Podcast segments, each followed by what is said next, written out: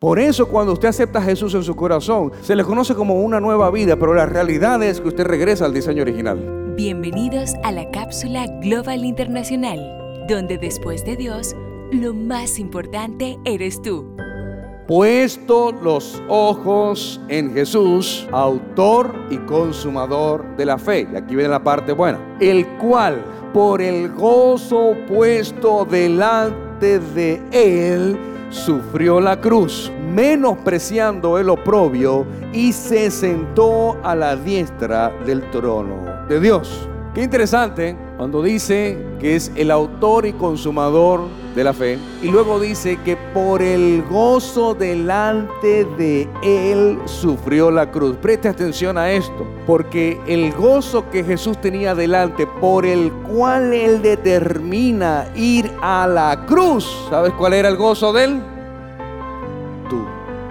Tú eras el gozo por el cual Jesús decide ir a la cruz. Y él trata de negociar porque Jesús era 100% hombre, 100% Dios. Él trata de negociar con Dios y le dice, pasa de mí esta copa. Jesús está en el Hexemaní, va camino a la cruz y él le dice a Dios, Señor, pasa de mí esta copa. En pocas palabras, no quiero ir. Jesús sabía lo que venía. Jesús sabía el dolor que iba a sufrir. Jesús sabía lo que iba a acontecer. Lo iban a latigar, lo iban a golpear, iban a, desfigurar su rostro. El libro de Isaías dice que no había hermosura en él y que sus carnes fueron molidas.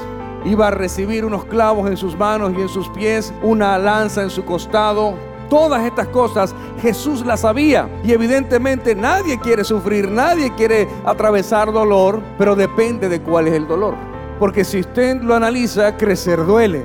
Va a doler que usted madure, va a doler que usted desarrolle carácter, va a doler que usted crezca, pero no son dolores de muerte, sino dolores de parto, donde darás a luz el nacimiento del propósito de Dios en tu vida. Pero es en la determinación del cuál es el propósito. ¿Por qué?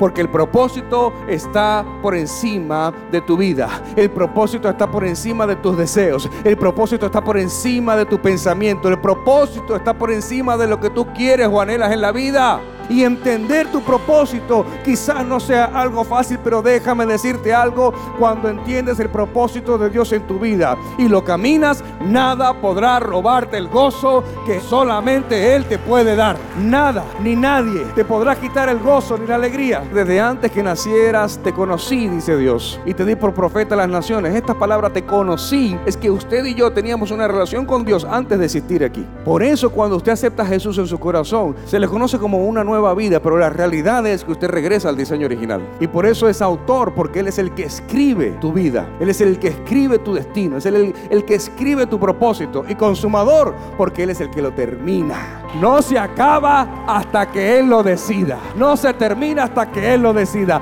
La buena obra que Él comenzó la perfeccionará en ti. Por eso usted no puede bajarse del barco sin que Jesús haya hecho algo en su vida todavía. Y por eso usted mantiene el gozo y camina con la cabeza en alto. Dice, ¿por qué? Porque mi santidad y mi obediencia me producen gozo. Y el gozo te da la energía para caminar día tras día en el plan perfecto de Dios. A pesar de la crisis, a pesar de la adversidad, a pesar de la tribulación, lo único que usted no puede perder en su vida es el gozo. Usted va a tener altas y bajas en la vida. Es más, la vida es sufrida.